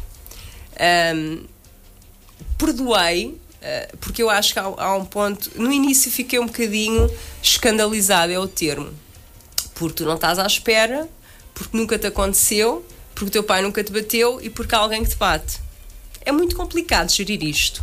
Ah, mas tu tens que gerir e principalmente esconder das outras pessoas. Principalmente o medo que a família descubra, principalmente os amigos, etc, etc. E portanto é um bocadinho complicado gerir. Ah, o que eu faço em muitas situações da minha vida, e esta foi uma delas, a forma que eu tive de gerir e que eu tenho de gerir e que, ah, e que, que geri foi ahm, entender sem entender, porque não se consegue entender porque é que alguém humilha ou porque é que alguém agride a outra pessoa. Mas tem que se entender, porque há motivos. Ahm, Há motivos, ou seja, há uma motivação. Há uma doença. Claro que sim, mas eh, eh, tu não, Não se- consegues explicar porque é que o outro reage daquela forma, não é? porque é contrariado, porque é. Não se pode aceitar, não, não, se aceita, mas tem que se entender. Porque, não é? Porque não sub, eu não sou uma mulher de me subjugar. Claro que não. Portanto, isso e pode ser por aí, não é? Pessoas que, que querem uh, usar o poder para uh, conseguirem aquilo que querem. Uh, como é que eu, a forma que eu tive a lidar com isto? Foi muito complicado, foram várias, várias fases, até porque durou algum tempo, um, e foi precisamente isso: foi uh, evitar, uh, foi o esconder, foi o evitar que, que as pessoas percebessem, e foi um, o constantemente perdoar. Porque assim, repara, Susana, eu é muito importante nós perdoarmos as pessoas, mesmo as pessoas que nos fazem mal. Nós temos que ficar bem connosco. Eu estou bem comigo porque eu não fiz mal. Portanto, a consciência está do outro lado. Portanto, quem, a pessoa que, que deu o primeiro estalo, a pessoa que fez mal, a consciência está ali. Isso é um problema que essa pessoa terá de resolver com ela própria. Não, não sou eu que tenho que resolver, não é? Não se esquece, nós não esquecemos as coisas, nós perdoamos, desculpamos, mas não esquecemos. Isso deixa marcas, deixa. Deixa marcas para futuras relações porque tu ficas mais fria, há, há uma dificuldade da entrega na relação, mesmo física. Se bem que as pessoas seguintes não têm. Não têm culpa, mas uh, não é. Uh, ou tu consegues arranjar uma estabilidade e alguém que efetivamente uh, te, que goste de ti, que te ame e que consiga uh, uh, em conjunto contigo sim, claro, e até sem abordar Exato. o tema e, e, e, a, e a vida continua uh, efetivamente o perdoar é importante, o perdoar o outro é muito importante. E não só em violência doméstica, em, em tudo. tudo. Porque em tudo. Uh, é uma forma que tu tens de seguir a tua vida. Porque se tu não perdoas, é a mesma coisa que tu estás numa gaiola de porta aberta. Tu estás presa àquilo, estás presa e não consegues andar. Portanto, eu perdoei a pessoa e. Hum, mas não é fácil. Hoje, como psicóloga, lidas com casos semelhantes. Sim.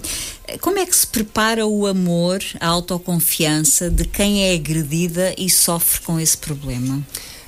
Um, Prepara-se através de quando nós um, uh, ah, perdoamos, lá está, uh, o perdoar, o, o aceitarmos que, que, nós não tivemos culpa daquela situação, o, o conhecermos é muito importante, o autoconhecimento um, é a forma que nós temos de conseguir lidar com situações destas e conseguirmos voltar a ser felizes e voltar a estar.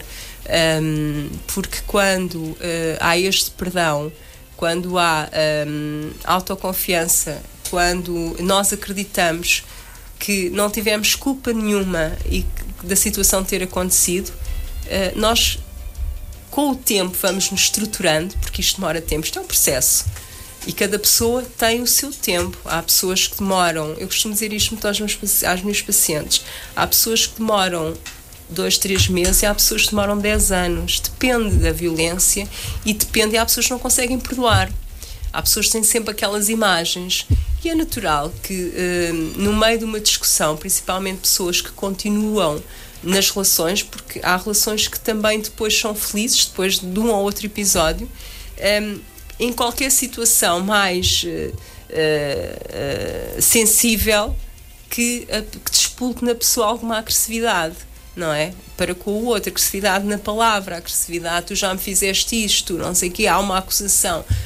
e, portanto, quando a pessoa começa a estruturar-se e começa a estar tranquila com a situação, é um episódio que aconteceu, está arrumado comigo está arrumado. Se não for assim, não consegue. Não, não se consegue. Não, não se consegue. Tu não consegues ganhar confiança no outro, não consegues ganhar confiança em ti, tu não consegues ganhar autoestima, porque isto destrói emocionalmente qualquer pessoa, porque tu não entendes o porquê da humilhação e da violência contra ti.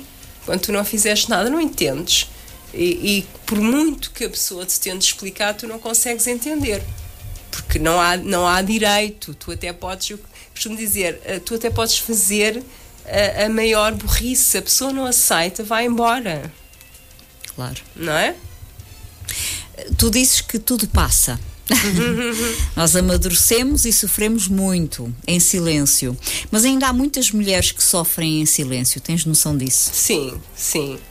Sim, há muitas mulheres uh, que sofrem em silêncio. Uh, eu também já sofri muito em silêncio, eu também sofro em silêncio com algumas coisas, porque nós, nós temos sempre coisas na nossa vida que não partilhamos e às vezes as pessoas até nos conhecem, até sabem uh, porque é que nós estamos assim, mas não vale a pena falar sobre elas não é?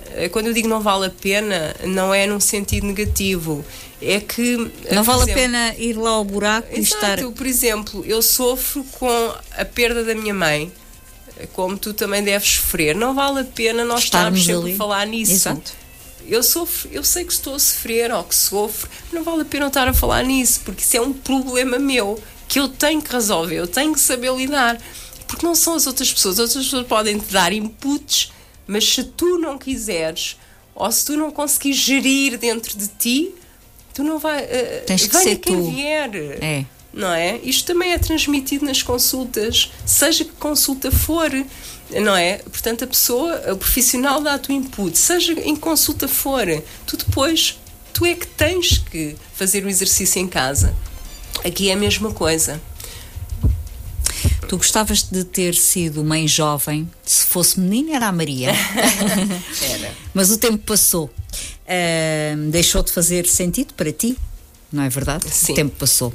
Como é que tu lidas com isso? Olha, eu lido bem, um, hoje em dia principalmente, porque uh, vejo que, infelizmente, uh, a maior parte de, da adolescência está um bocadinho desviante, não é? Está um bocadinho desviada de, da normalidade. Um, mas eh, lido, uh, lido bem com isso. Gostava muito de ter sido mãe jovem e falava nisso com este meu namorado que quis falar comigo, que quis casar comigo. Um, se tivesse sido mãe nessa altura, uh, teria. Só, uh, gostava de ter sido. Chamava-se Maria porquê? Porque as minhas avós também eram Marias, tanto a minha avó materna como paterna. Depois houve aqui uma situação em que eu casei com uma pessoa que nunca quis ter filhos. E portanto isso também se perdeu, não é? Portanto, eu casei porque gostava, mas já sabia desta, desta opinião e portanto aceitei perfeitamente e, e pronto, e depois uh, divorciei-me a vida não se proporcionou. Uh, e não, não pensei mais nisso, até porque uh, não, não, não deixo e não sinto que sou menos mulher por Exatamente, não ter sido claro. Tens as tuas sobrinhas, as tuas afilhadas que representam claro que muito sim. para ti, não é? É, bastante. Aliás, as minhas sobrinhas, principalmente a mais pequenina, uh, não sei se me estão a ouvir, a Daniela, que tem 24 anos, um, ehm, que nasceu quando eu tinha 24 anos, precisamente. Uh, e nasceu num dia tão mau, Daniela. Eu ia fazer uma frequência e faltei à frequência tive que fazer exame porque tive que levar a minha cunhada ao hospital porque ela estava a nascer. Um, Uh, e tem a Bárbara, e a Bárbara muitas vezes, a Bárbara tem 14 anos, é um doce menina também. Achava que eu era uma princesa. Exatamente. Quando me conheceu, pensava que eu andava assim vestida no dia a dia. Pois ela conheceu que devia ter uns 7 anos. Pois portanto, foi. E via-te nas fotos com os vestidos de princesa. Achava que eu andava assim no dia a dia, é, tão querida. E, a Bárbara, principalmente, diz muitas vezes que hum, como eu não tenho filhos, elas são como uhum. minhas filhas, não é? Exato. E eu acho isso maravilhoso, porque eu adoro as minhas sobrinhas. E, e qualquer criança, apesar de não ter filhos, e de parecer uh, que não gosto muito de crianças, eu gosto de crianças. Sou é muito uh, assertiva, sou muito de regras, não consigo perder este meu lado. Exato. E depois tenho uma coisa muito má que as minhas sobrinhas, principalmente a mais pequena, diz que a minha casa é um museu, porque eu tenho tudo no sítio. E ela, coitadinha, às vezes vai ao escritório e mexe numa coisa e digo, Bárbara, já a mexer. Oh, tia, como é que tu sabes isso? Isso está aí. E eu digo, não, Bárbara, isso estava aqui, portanto. Uh, e que ela diz que a minha casa é um museu porque está tudo no sítio. Um, e pronto, é este meu lado de muito coisas muito arrumadas e tudo que eu acho que, que acaba por ser um defeito. A minha casa acaba por não ter vida, não é? Pois. Ainda te lembras do teu primeiro carro, o Renault, 4, a Renault 4L branco? Eu lembro perfeitamente. A minha lindinha. uh, Uh, por acaso este dia estava a ouvir alguém que dizia que antigamente se, coloca, se punha nomes aos carros. Hum. A minha R4 branca tinha um boneco, na altura usava-se uns autocolantes de uns bonecos verdes, que eu não me recordo o nome. Hum. Eu tinha o boneco lado. Uh, e a minha lindinha era muito conhecida em todo lado. Uh, eu recordo-me que. Como é que eu comprei? Uh, é, vamos começar por aí. Como é que eu comprei este carro? Tudo na minha vida é muito engraçado. eu queria. Pronto, tirei a carta, como disse, e depois fui trabalhar para o hospital. E então, como é que eu tirei a carta? comprei esse carro num, a um rapaz militar, o meu irmão na altura estava na carregueira a dar instrução e tinha lá um amigo que tinha uma carrinha para vender, uma R4. Repara, eu tinha tirado a carta há pouco tempo e a R4 tinha as mudanças em cima, não percebia nada daquilo, mas ok, o carro era lindíssimo, tinha poucos quilómetros, vamos lá. Eu não tinha dinheiro, tinha pouco, já não sei quanto é que eu lhe dei de dinheiro. Sei que já lhe dei tinhas um torrado os 250 ah, contos oh, todos. Isso, onde é que isso já ia? Mas sei que lhe dei dinheiro. e, e ofereci-lhe um computador. Na altura, aqueles computadores grandes, não sei quanto é que aquilo valia, portanto, troca por troca. Uh, mas eu estourei a R4 em dois anos. Aquilo foi uma coisa. Foi o tempo em que eu conheci o tal namorado vocalista. Portanto, coincidiu tudo. Um, e foi o tempo que eu comecei também a trabalhar uh, na faculdade em que eu saía do trabalho às nove e meia e ia para a 24 de julho, portanto, e viam a minha carrinha branca com o boneco verde em todo lado. Exato. Portanto, aquilo é, mas uh, era uma carrinha que ia a todo lado a minha R4. Foi o meu primeiro carro, a minha lindinha.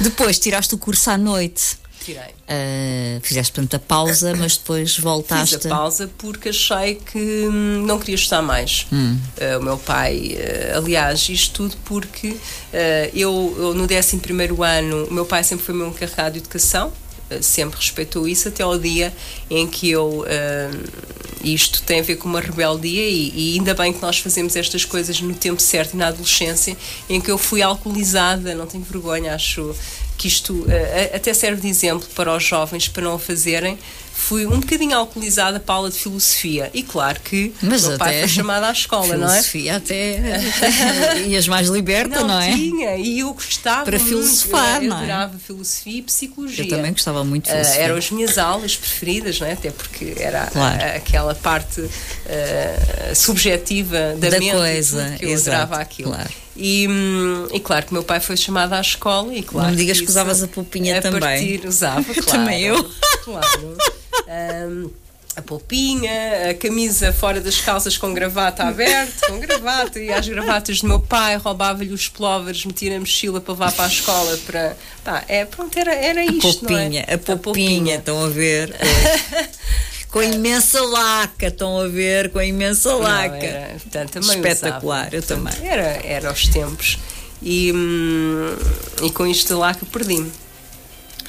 Perdi-me. Uh, estavas a falar da filosofia da com filosofia, um bocadinho de álcool. Com um bocadinho de álcool, pronto. O meu pai foi chamado à escola e, claro, que a partir daí uh, deixou de ser o meu encarregado de educação. E eu, pronto, achei que acabava o 12 ano e como uh, queria ganhar dinheiro para comprar um carro, queria ganhar dinheiro para fazer outras coisas, resolvi trabalhar. Uh, e deixar de estudar. Então fui trabalhar, fui trabalhar para o Hospital Santa Maria, portanto a minha mãe na altura já trabalhava lá e eu fui trabalhar para a pneumologia desse hospital. Um, Cruzava-me imensas vezes com o Carlos Paredes, na altura estava lá internado, portanto ele ia para o serviço de nefrologia e passava sempre ali por mim. Uh, o António Variações tinha lá falecido no serviço onde eu trabalhava. Um, eu tive lá um ano, porque entretanto comecei um, a ter todos os sintomas e todas as doenças que as pessoas lá tinham, portanto oh, aquilo psicologicamente mexia. E depois comecei a perceber que. Hum, que, que gostava, porque teve muitos anos em Angola. E a minha mãe disse: Ah, tu não vens para casa com esta idade, vais arranjar o trabalho. E o meu pai arranjou um segundo trabalho, trabalhou mais de 40 e tal anos noutro, noutro emprego. O meu pai foi trabalhar para a Universidade de Lusófona e disse: Não, vais despedir do hospital, vais trabalhar para o pé de mim, vais lá à entrevista e vais trabalhar para lá, que é para ver se eu uhum. encarrilhava. Então fui, fui lá à entrevista e fui trabalhar para lá. E, e, pronto, e passei a ganhar 90 contos, quer dizer, 38 para 90, aquilo para mim. Claro. E eu pensei assim: não, estou. Andei ali um Sou ano. Maior. Andei ali um ano nesta vida, não é? Só que depois comecei a. a para já, a, trabalhava com estudantes, com a faculdade, e depois tinha duas colegas minhas que trabalhavam lá que andavam no segundo ano de psicologia. E eu disse: é, psicologia é o que eu gosto, é o que eu quero, porque não estudar?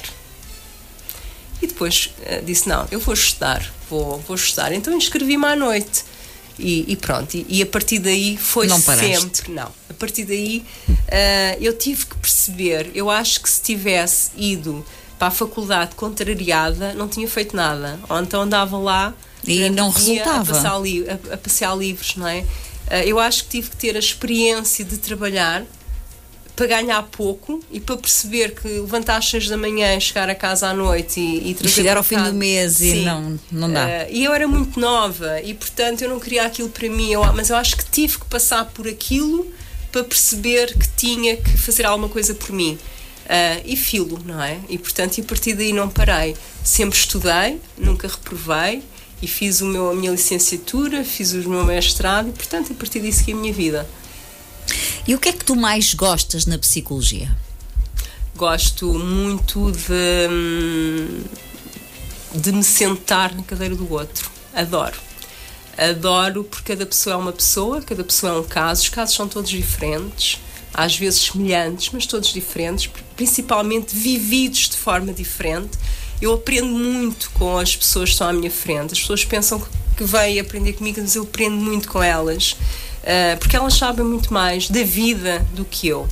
Um, Às vezes estás ali, mas basta estares ali apenas a ouvir, não é? Ah, é. Às vezes nem precisas e, dizer nada, e, não mas é? Mas eu digo muito, eu falo muito, eu interajo muito com o paciente. Um, e eu acho, sabes, que eu, eu, eu desde muito. Desde, desde que faço uh, psicologia, sempre me tentei orientar neste sentido. Como é que eu se fosse um psicólogo, me iria sentir? O que é que eu gostava de ter à minha frente? Porque quando uma pessoa vai a um psicólogo, a pessoa vai porque está mal. Se tu te sentas e tens uma pessoa fria à tua frente, tens uma pessoa que não interage contigo, tens uma pessoa que, olha, passou 45 minutos a consulta, acabou, depois continua, não se esqueça onde vai. Um, isto para mim não funcionava. Se claro. não funciona para mim, também não vai funcionar para outra pessoa. E eu tive esta experiência, passado uns anos já de fazer a uh, clínica, quando tive necessidade de eu própria procurar ajuda. Porque eu procurei ajuda quando a minha mãe faleceu. Não logo, mas passado um ano. E efetivamente não me ajudou. Eu fui lá duas vezes, porque aquilo era um monólogo. Eu não consegui ter, já não se criou uh, empatia. Liga, empatia, ligação nenhuma. E eu senti que aquela pessoa estava ali, eu era mais um número isso não, não pode acontecer. E é isso que eu gosto. Eu gosto de me sentar na cadeira do outro. Gosto que o outro se sinta confortável e logo no primeiro dia me diga: Doutora, quando é que eu volto? Exatamente. Isto é.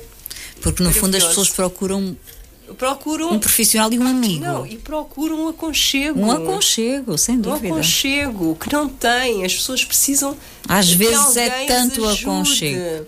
Eu, por exemplo, eu faço uma coisa, eticamente na psicologia está escrito que é errado, em que tu não podes dar um beijo às pessoas. Eu deixei de dar porque a pandemia, ok. Mas eu ainda a semana passada, uma senhora com 65 anos que estava a tremer, eu dei-lhe a mão. Tive de mão dada com ela a fazer consulta a quase meia hora até ela acalmar. Onde é que está o problema disto? Eu trabalho assim. É a minha forma de trabalhar. E é isto que eu gosto: é sentar-me na cadeira do outro é conseguir chegar dentro da pessoa, é conseguir ajudá-lo e conseguir e perceber que a pessoa sai dali com alguma coisa. E quando volta noutra consulta, eu percebo que a pessoa já conseguiu trabalhar alguma coisa. A senhora coisa. estava a tremer, com certeza que o facto de lhe dares a mão uh, ajudou muito. Exatamente. Não é? Porque estamos Exatamente. a falar de uma pessoa já de alguma idade e uma pessoa que nunca tinha estado numa situação daquelas. Claro com um problema daqueles. E, portanto, o, o, o facto do contacto, do, não é? Ajudou imenso. Por que não fazer isso? Mas isto é contra, isto é eticamente. Um, Exato. Não, não se deve fazer, mas eu faço, é isso que eu gosto. E, e principalmente gosto daqueles pacientes em que estão ali por opção, estão ali para fazerem alguma coisa por eles e estão ali para cumprir e para principalmente um, terem um compromisso com eles próprios, ganharem os inputs e irem para casa trabalhar. E tu, ao longo de, do tempo 3, 4, 5 meses tu vais percebendo também os resultados. E, e a própria pessoa percebe isso.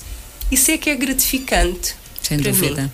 No quarto ano de curso aprendeste muito com entrevistas a reclusos do estabelecimento prisional de, do Monsanto, de Tires, de Alcoentre. O quanto isso foi importante para a tua carreira? Exatamente. Olha, a minha formação base é psicologia criminal. Isto tem tudo a ver com a minha parte desfiante, não é? Uh, eu, desde muito jovem, que sempre gostei muito de ver tudo o que era documentários de droga, de prostituição, tudo o que era comportamentos nesta área, eu sempre gostei muito. Comportamentos desviantes. desviantes. Uh, e, portanto, a minha, a minha um, formação base é, é psicologia criminal. E no meu quarto ano, num congresso, tive a oportunidade, através de um juiz, na altura do, do Tribunal da Relação, que estava a fazer um trabalho, procurava um, psicólogos uh, ou alunos finalistas que o ajudassem a fazer, uh, durante cinco anos, entrevistas em várias cadeias, uh, em Portugal e nas ilhas, para, um, para depois escrever um livro sobre o sentimento que o recluso tinha quando ia a primeira vez de precária. A primeira vez que saísse da cadeia, passado não sei quantos anos, estar detido, e qual era o sentimento ao sair e principalmente o sentimento passado 48 horas de ter que regressar. Portanto, a entrevista era uma entrevista estruturada e era toda feita uh, ao recluso, portanto, em sala. E isso para mim, um, tive pessoas à minha frente, principalmente em Alcoentre, pessoas com crimes uh, muito duros e com penas muito grandes mas com histórias de vida incríveis. Imagino. Nunca tive medo dessas pessoas. Imagino.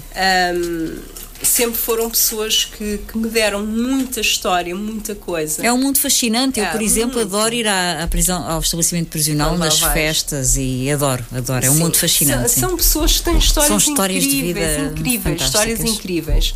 Um, e portanto, foi, foi um tempo muito, muito gratificante em que eu filo de, de coração eu andava no quarto ano da faculdade e eu saía das aulas às 11h30 e eu fazia uma coisa, eu fiz algumas vezes isto. Uh, até várias vezes fui mandada parar pela polícia porque eu ia dar a volta ao técnico para ver a dinâmica das prostitutas, quem era o chul, quem não sei, eu sabia aquilo tudo.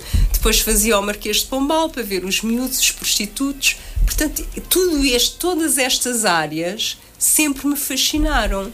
Uh, os meus trabalhos sobre os grafites, sobre as prostitutas do ninho, do ninho, portanto, todas estas áreas sempre me fascinaram. Portanto, para mim, estar num estabelecimento prisional uh, com reclusos, não é? A fazer aquela prática, para mim foi.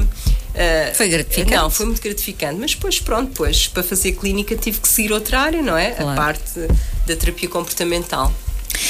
Hoje és psicóloga, dás aulas na Faculdade de Direito, estás ligada à Popular FM. O que é que te falta ainda fazer? Onde é que a menina ainda quer chegar? Uhum. Olha, eu não quero chegar uh, em termos profissionais. Eu costumo dizer que eu gostava muito de me reformar nova, muito nova, sério, gostava, gostava muito de me reformar nova. Uh, gostava apenas de me dedicar uh, à parte clínica, portanto, eh, era uma, é uma ambição minha, é, é dedicar-me só à clínica e gostava muito de me reformar nova. Uh, sabes porquê? Porque nós hoje olhamos à nossa volta e cada vez mais vemos pessoas muito jovens com doenças graves. Cada vez mais as pessoas uh, têm problemas de saúde.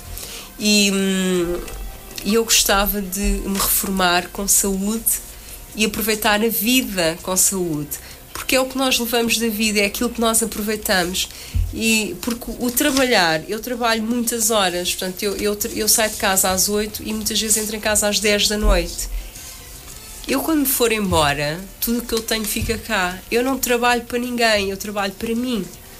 E eu pergunto muitas vezes porquê este, esta loucura de trabalho, para quê? Porquê? Para quê?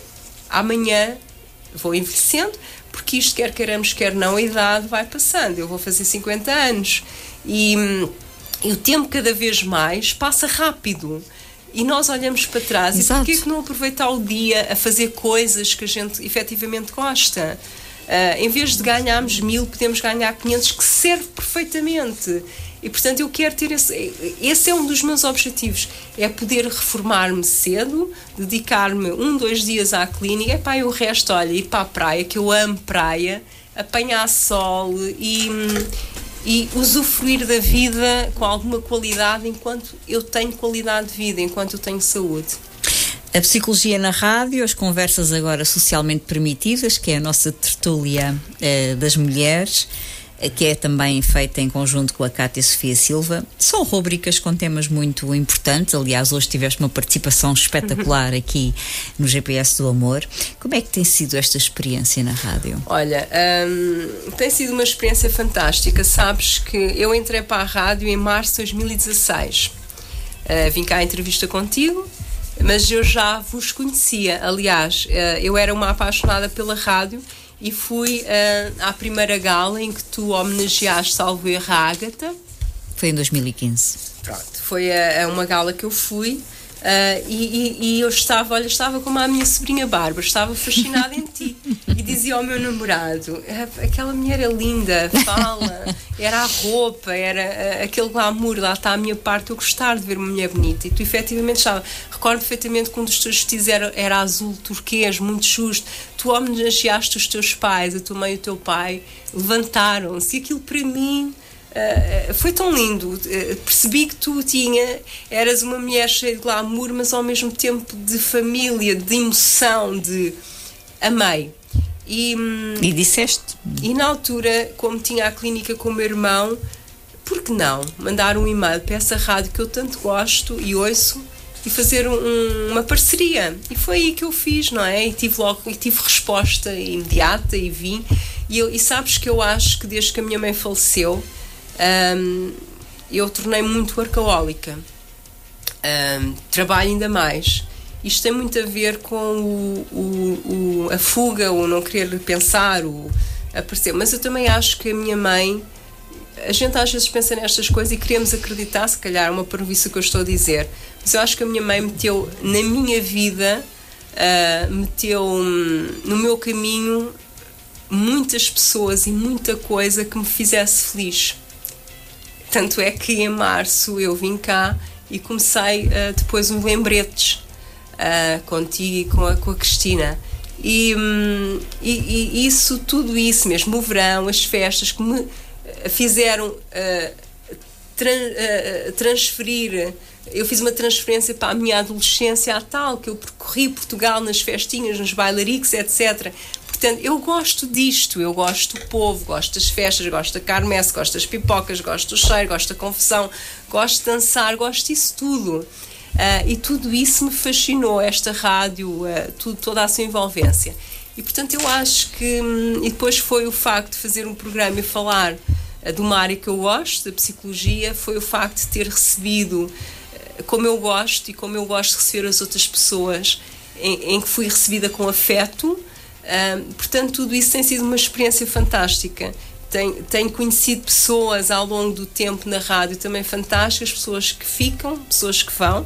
Fiz mais uma loucura, como tu disseste no início, na primeira história, em que desafiei, porque eu é que desafiei o Nuno Miguel, se estiver a ouvir, eu é que ralhei com ele, porque ele tinha um anúncio até aos 35 anos e eu disse-lhe: desculpa, então, e nós, mulheres lindíssimas aos 45, 40, exatamente. 45 não podemos participar. Uh, e ele desafiou-me. Uh, e, portanto, uh, tem sido uma experiência muito, muito, muito agradável.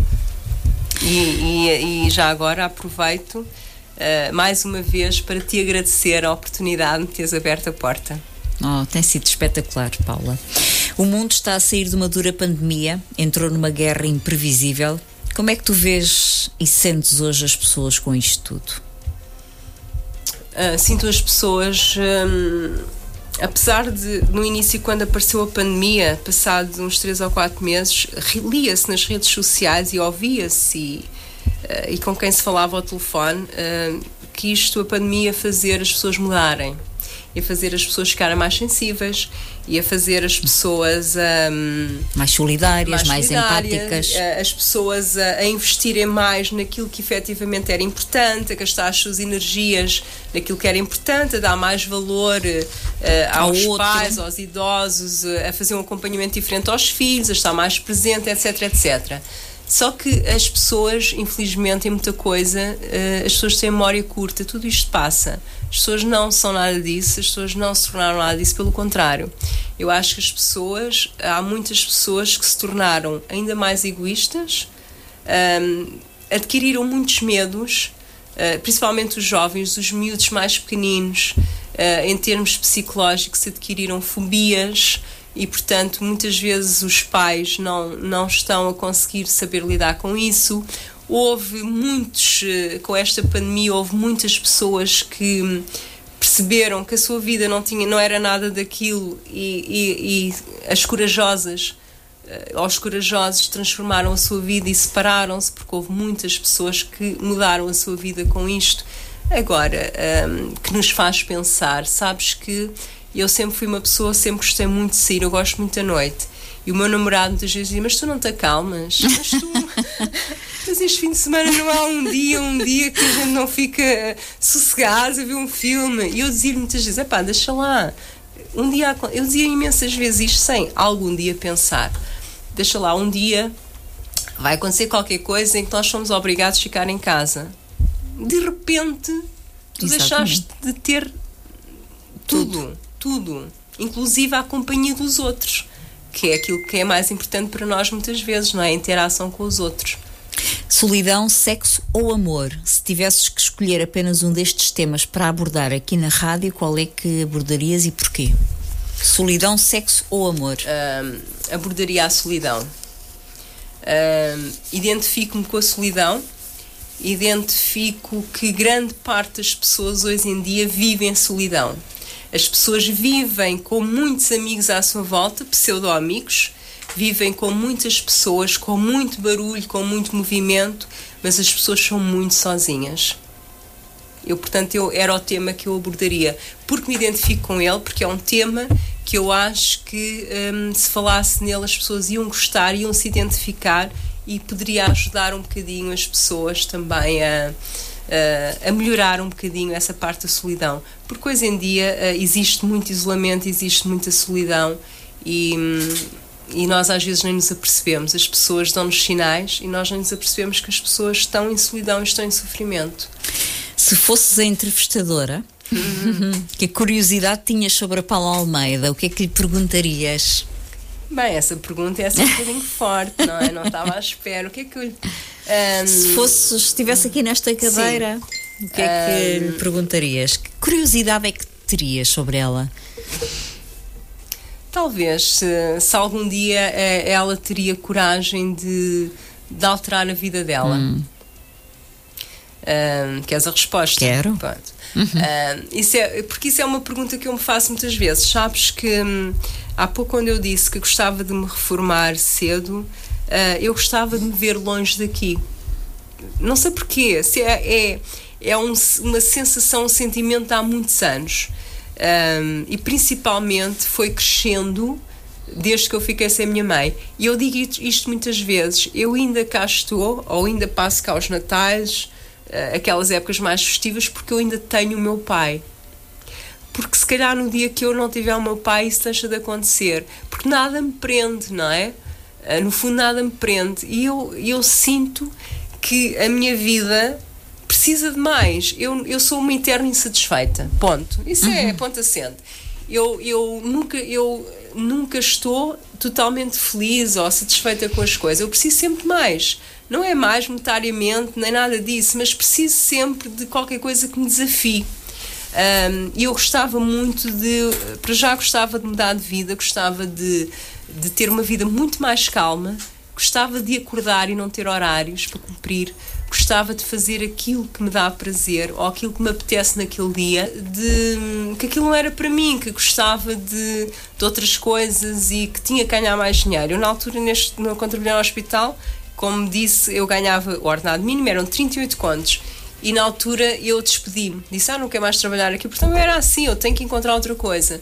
E o meu pai uh, reformou-se muito cedo, reformou-se com 40 e poucos anos. Uh, um, e gostava de, gosto muito de passear e gostava de, de conhecer sítios uh, sem horas, sem tempo e, um, e gostava de viver noutro sítio. Uh, eu não gosto de viver em Lisboa, não gosto. eu perco muito tempo da minha vida, do meu dia, uh, no trânsito, e eu acho que é uma perda de tempo. Eu acho que há uma falta de qualidade de vida quem vive um, em Lisboa. Um, e portanto, tanto é que eu muitas vezes ao fim de semana eu fujo para fora de Lisboa, porque eu gostava de viver num sítio calmo, não isolado, como é óbvio, mas num sítio calmo, onde eu pudesse ter acesso às coisas, se me apetecesse, mas, uh, por exemplo, viver principalmente num sítio em que tivesse praia, em que eu visse o mar quando acordasse, portanto, dá-me paz, dá-me calma. E, e, era isso. E gostava de ter essa coragem. Uh, não sei porque é que ainda não tive, eu acho que ainda não tive precisamente por isso. Porque ainda, há, sim, porque ainda há pessoas muito importantes que eu preciso estar ali e preciso saber que estão bem. Isso aqui é magoar e que, e que ia deixar de ver. Eu, eu, eu faço tudo para ver o meu pai todos os dias, nem que seja da janela. Porque, como disse no início, raramente vou lá à casa ou, ou subo. Mas faço questão disso, não é? Porque um dia vou deixar de ver. Num primeiro encontro, as pessoas, por norma, não gostam de ti. E, e és tu que dizes isto, esta frase é, é tua. É Porquê que dizes isso? Olha, porque eu, eu, para já, eu sou uma pessoa muito fechada. Um, sou uma pessoa que, um, num primeiro encontro, ou quando estou inicialmente com as pessoas, falo muito pouco. Uh, e depois tenho uma forma de estar. Um, não sei se é, se é a minha postura, um, as pessoas acham que eu sou antipática, snob. que sou snob, um, e depois eu tenho uma coisa, eu só me dou a conhecer quando gosto, uh, quando eu percebo, eu até posso não conhecer a pessoa, mas aquela pessoa diz-me qualquer coisa, aquela pessoa vai fazer parte da minha vida, há um clique, seja de amizade, seja do que for, há um clique. Uh, aquela pessoa vai-me acrescentar, eu vou viver coisas boas com aquela pessoa, eu sinto isso. E eu, eu aí dou-me a conhecer com o tempo, não é? Portanto, com o tempo. E, e daí essa dificuldade. Eu, por exemplo, na faculdade, no trabalho, durante o dia, eu sou uma pessoa que entro, faço o meu trabalho, bom dia, boa tarde, e eu, eu, tenho a certeza que há muitas pessoas que têm esta, apesar de me conhecer há muitos anos, têm esta ideia de mim. Há quem me conheça fora do âmbito de trabalho que, que eu dei essa oportunidade, se calhar não tem essa ideia. Mas quem eu nunca dei, continua a ter essa ideia. Mas hum, é, é como tudo, nós não, não temos que deixar todas as pessoas entrarem na nossa vida, não é? E cada vez mais nós, a idade, um, somos muito tão mais, seletivos. Sim, somos muito mais seletivos e começamos a gastar as nossas energias efetivamente naquilo que é importante. E, e, e, dentro, eu posso dizer que eu, tenho, eu comprei a minha casa há 21 anos e contam-se pelas mãos, uh, se calhar pelos dedos de uma mão, a quantidade de pessoas que foram à minha casa. Há muitas pessoas que não sabem sequer onde é que eu moro. Se um dia estiverem aqui à minha casa, não sabem onde é que eu moro. Há muitas pessoas que nunca entraram dentro da minha casa. Grande parte das pessoas. Eu tenho amigos, pessoas com quem convivo há anos, que nunca entraram em minha casa. Portanto, para tu perceberes que eu preservo muito a intimidade, a, a intimidade do meu espaço. Sou assim. Estamos mesmo a chegar ao final. Aliás, já passam 3 minutos das, da meia-noite. Passou tão rápido. Só que eram 11 horas. Peço imensa desculpa. Tanto tempo, a sério. Um, e a propósito daquilo que estavas a dizer, tu sentes que um dia vais alterar tudo, que vais embora, que vais para qualquer lado. Um, há sempre um, um, espaço para recomeçar, seja onde, onde for, não é? Claro que sim. Eu, eu tenho este. Não sei, tenho este. Este sentimento e tenho, no fundo, a acabo por ir um pouco à minha infância. Eu tinha a certeza na infância que um dia. Ias ter para, um quarto com uma janela. Exatamente, que um dia ter a minha casa, que um dia ser psicóloga. Eu, neste momento, tô, acho que é, é, é, esta viragem de idade, nós uh, pomos na balança muita coisa. E eu tenho a certeza que um dia vou ter essa coragem de mudar e um dia vou estar algures como eu quero, no paraíso, no meu paraíso. Até pode ser, as pessoas, ah, que horror aqui, como é que é possível? Mas é o Mas meu. Mas é o teu. Uh, e, e, portanto, eu acho que um dia vou ter essa coragem. Isso, isso é a pergunta que eu me faço muitas vezes. Quando é que tu, Paula, terá, tens essa coragem? Tu podes ter agora, porque é que não fazes? Eu faço-me esta pergunta muitas vezes. Uh, e penso assim: não, tem calma, há de acontecer. Não é o dia, não é o momento, mas vai acontecer. Para terminar, qual é a principal característica do teu ADN? a minha principal, olha, sou muito, muito hum, perfeccionista, o que é uma qualidade, mas também é um defeito. Prejudica-me algumas coisas na vida, porque não sei lidar depois, em termos de trabalho, em termos de relação, relações interpessoais, tenho alguma dificuldade em lidar uh, com as pessoas que não são, porque assim como eu sou exigente comigo, também sou com os outros. Portanto, isso é uma das minhas, uh, um do meu, uma das coisas do meu ADN. Mas também és uma boa amiga. Sou, tento ser. És sem dúvida. Sou de extremos também. Mas és Portanto, uma grande tanto amiga. gosto como não gosto. O não gosto não é fazer mal aos outros. Claro. É hum, simplesmente não permitir que os outros entrem na minha vida. Uh, mas quando deixo entrar. Permanecem. Sou, sim. Obrigada por teres vindo, teres disponibilizado este, esta noite para estares aqui comigo e não só comigo, com o Paulo Jorge Oliveira, com a equipa da Popular FM e com as pessoas todas que estão lá em casa e que te ouviram e que ficaram a conhecer melhor a Paula, que eh, também, para meu espanto, falou muito. Não estava à espera que ela falasse tanto. Falou pelos cotovelos que eh, também eu própria estou eh, espantada. Estás-me a assustar. Não, Ah, porque estávamos olha, eu é eh, tenho- numa conversa muito é intimista tenho- e entre amigas também. Claro, eh, eu tenho muito a agradecer o vosso convite, a ti e ao Paulo. Ahm, o meu muito obrigada por tudo eh, e peço desculpa à seca porque não tinha Não é percebido seca, que era não. duas horas, mas efetivamente ahm, disse muita coisa e não disse nada, há tanta coisa para dizer. Ahm, e, e efetivamente eh, tu também serias uma boa psicóloga porque tu entrevistas de coração e, e sabes que isso ajuda muito que o outro fale. Obrigada por teres feito falar. Um beijinho grande. Já recebi aqui mensagens, vocês já me fizeram chorar, vocês não sei quê, vocês não sei quê. Isso é, às vezes, é a diferença, porque, pronto, isso também co- é, é aquelas. Bem, agora no final é que nós estamos a chorar. né? Bem, isto agora, pronto, já tirei o filtro, estás a perceber? Isto agora, agora tirei Ah, o mas eu filtro. portei mal, eu no início chorei. Mas isto agora uma pessoa tira o filtro agora no final. Não, é que isto é com o coração, porque as conversas com a ADN são com o coração. Mas é assim. Deixa-me só ler aqui uma coisa aqui que o meu patrão me deu para ler. As conversas com a ADN, vou lá ser profissional agora, voltam na quarta-feira, dia 18 de maio, com a Ana Luz, que é uma das vozes da banda Paper Arts. É isto? Muito bem.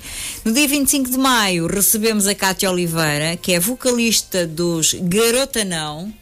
Ela vai voltar à casa onde começou como jornalista. A nossa Cátia, que é uma das hum, vocalistas mais famosas em Portugal da música pop, é Garota Não.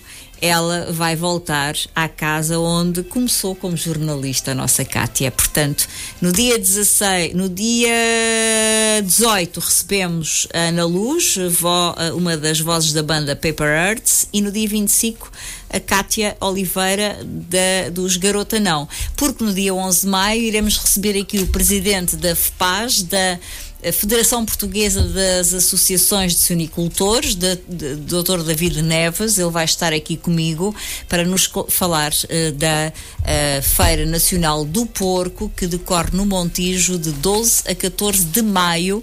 Vai ser uma grande edição este ano. Aliás, já me falaram eh, que provavelmente eles estão à espera aproximadamente de 10 mil pessoas nos três dias. Vai ser espetacular. E nós vamos lá estar no dia 12 para a grande noite da Popular FM. Vai ser um espetáculo. Da nossa parte é tudo, da minha parte, do Paulo Jorge Oliveira. Esta entrevista com a Paula Almeida vai ser transmitida no próximo sábado à noite eh, aqui na Popular FM em 90.9 e também eh, pela internet para todo o mundo. Depois será ehm, colocada em podcast, em formato podcast, que poderá ser ouvida eh, onde quiser e quando quiser. Para o final, vamos colocar aqui uma canção que a Paula es- escolheu, que é para ela, eh, foi a canção que ela escolheu, que é Marisa Mãe. Um, e já agora aproveito para dedicar esta entrevista precisamente à minha mãe. Muito bem. Que deverá estar ao pé da minha, porque elas hoje estão a olhar para nós. Um beijinho para as Beijinho duas. para as duas. Que esta Marisa com a mãe. Obrigada, Paula, por teres vindo. Foi uma noite muito bonita, muito Obrigada, eu. profunda. Muito obrigada.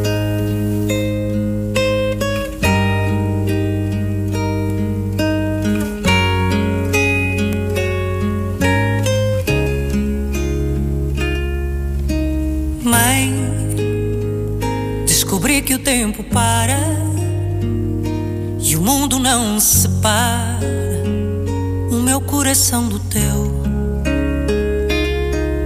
Eu sei que essa coisa rara aumenta, desassossega, mas para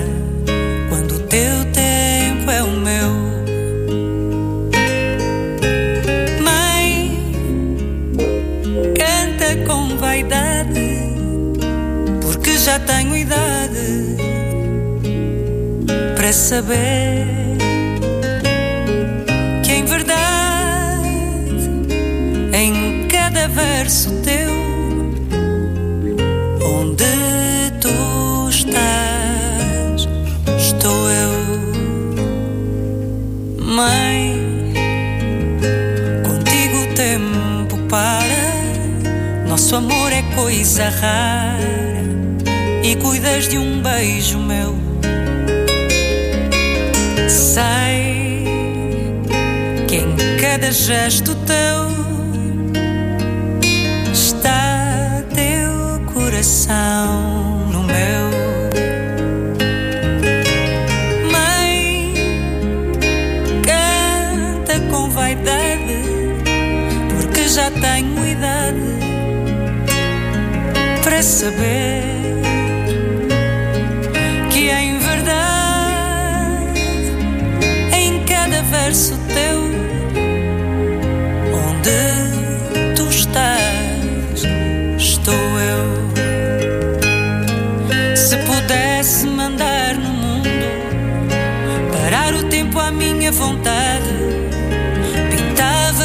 coração